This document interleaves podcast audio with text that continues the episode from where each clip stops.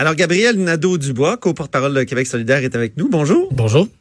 Euh, comment vous trouvez notre nouveau studio? Parce que vous, vous avez connu le Cochron. Là. Oui. Vous êtes venu dans le fameux Cochron, l'ancien studio de Cube à Québec. Ouais, euh, j'avais été même dur envers euh, le Cochron parce que ça m'avait rappelé l'époque où je faisais de la radio étudiante au Cégep Bois de Boulogne et où on avait même là dans la radio étudiante des des, des, des installations un peu plus spacieuses.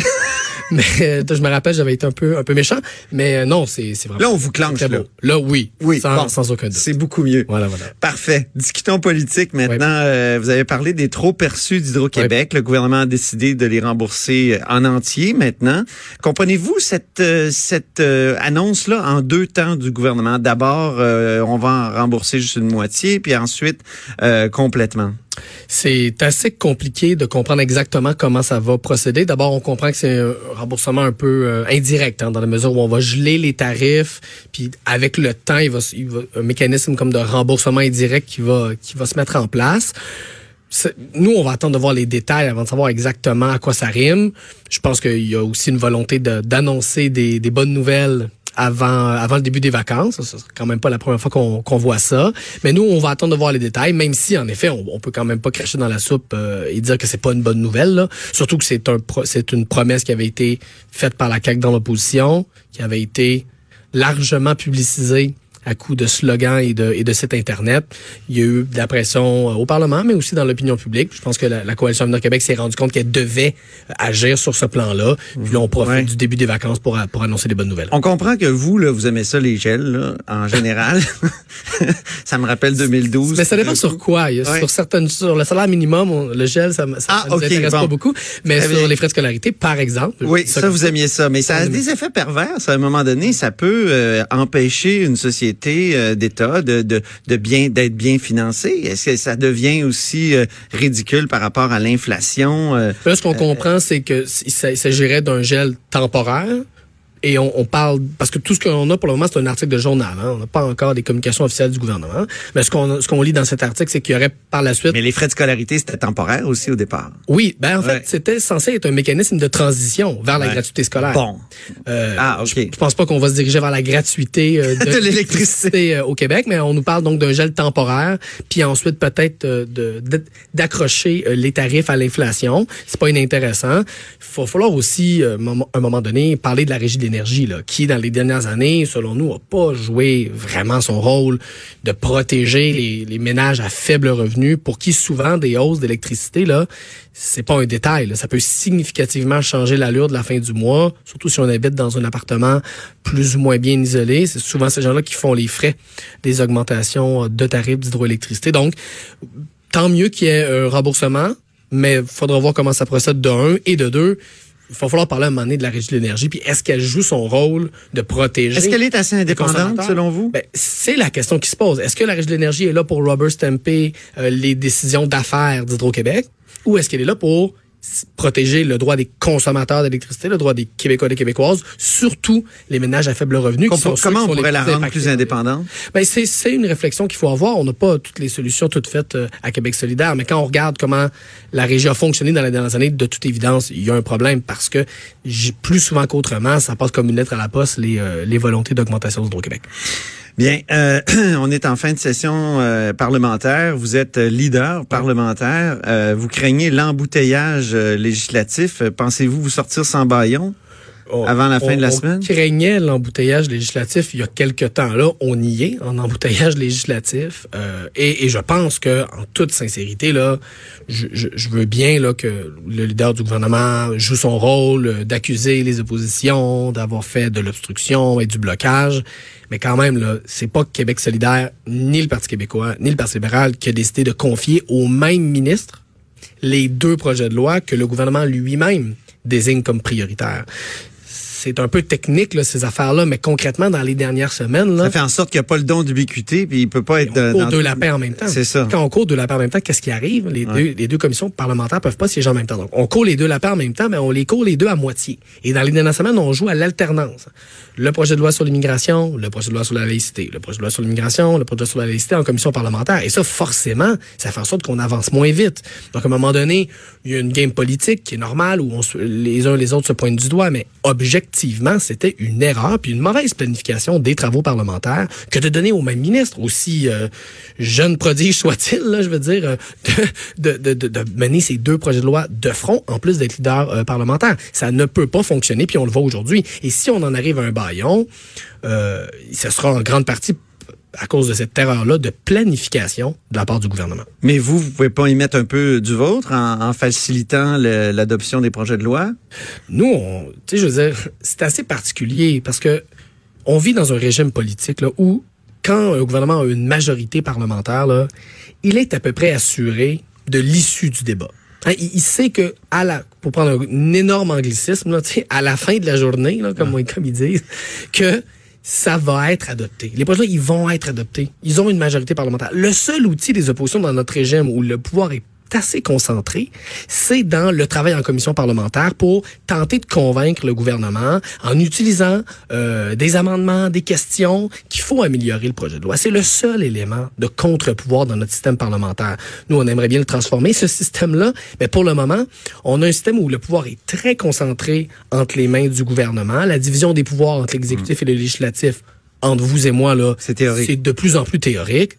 Donc, à un moment donné, reprocher aux oppositions d'utiliser dans le régime parlementaire très imparfait qui est le nôtre, le seul outil qu'ils ont, c'est-à-dire les commissions parlementaires pour mettre la pression, déposer des amendements et poser des questions, c'est un peu fort. De vous dites que vous voulez changer le régime. Aussi fort le mandat électoral soit Oui, oui. ça commence par euh, le mode de scrutin, j'imagine.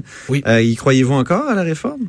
Moi, je crois à la, à, en la sincérité sur ce dossier-là de François Legault. Moi, j'étais au lobby de l'Assemblée nationale quand on a signé ensemble cette entente, parce que Manon, à l'époque, s'était blessé, donc je l'avais oui.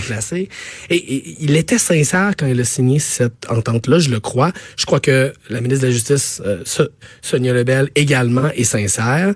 Mais là, ce qui arrive au sein du caucus de la CAQ, c'est quelque chose qui s'est déjà produit dans d'autres caucus. C'est-à-dire qu'on a des députés qui viennent d'être élus, qui aiment beaucoup leur travail, qui aiment beaucoup leur job, qui aiment Donc, beaucoup leur qui aiment siège, beaucoup le système qui les a amenés là. Qui aiment beaucoup le système qui les a amenés là et qui se mettent à mettre la pression. Puis là, la promesse est en train de s'effriter sous nos yeux. Donc, M. Legault, qui se présente comme l'homme fort de son parti, qui unit les troupes, là, ben là, il est temps qu'il le fasse. Mais vous, vous êtes favorable à la démocratie? Bien sûr.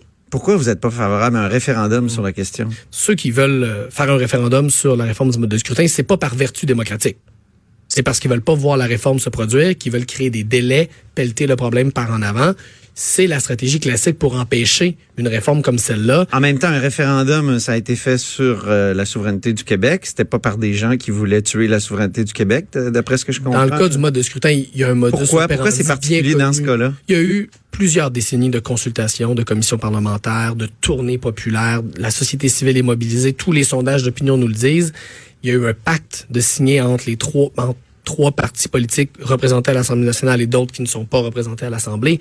Tout est là. là. Et là, je vous écoute, on pourrait dire on la même besoin. chose de la laïcité. On pourrait dire, il y a, y a des eu, il y a eu des euh, un rapport, euh, oui. beaucoup de débats, euh, et vous êtes quand même contre. Oui, je veux dire, il faudrait gouverner par sondage. Non, non, on n'a pas demandé de référendum par ailleurs sur sur le projet de loi 21. Nous, on pense que c'est un mauvais projet de loi qui mmh. prétend instaurer la laïcité alors qu'il fait beaucoup d'autres choses. Mais, mais je veux dire, votre position sur le mode de scrutin pourrait nous amener à prendre toutes sortes de décisions par sondage. Non, on ne demande pas de référendum sur le projet de loi sur, sur, le projet de loi 21. Puis par ailleurs, gouverner par sondage, en effet, c'est pas c'est pas ce qu'il faut faire. Euh, surtout quand il est question des droits fondamentaux. Ça, ça règle la question du projet de loi 21. Euh, mais pour le mode de scrutin? Pour le mode de scrutin, le consensus social et politique, il est fort. Puis c'est une promesse électorale, non seulement... Alors vous avez rien à craindre ben, d'un référendum?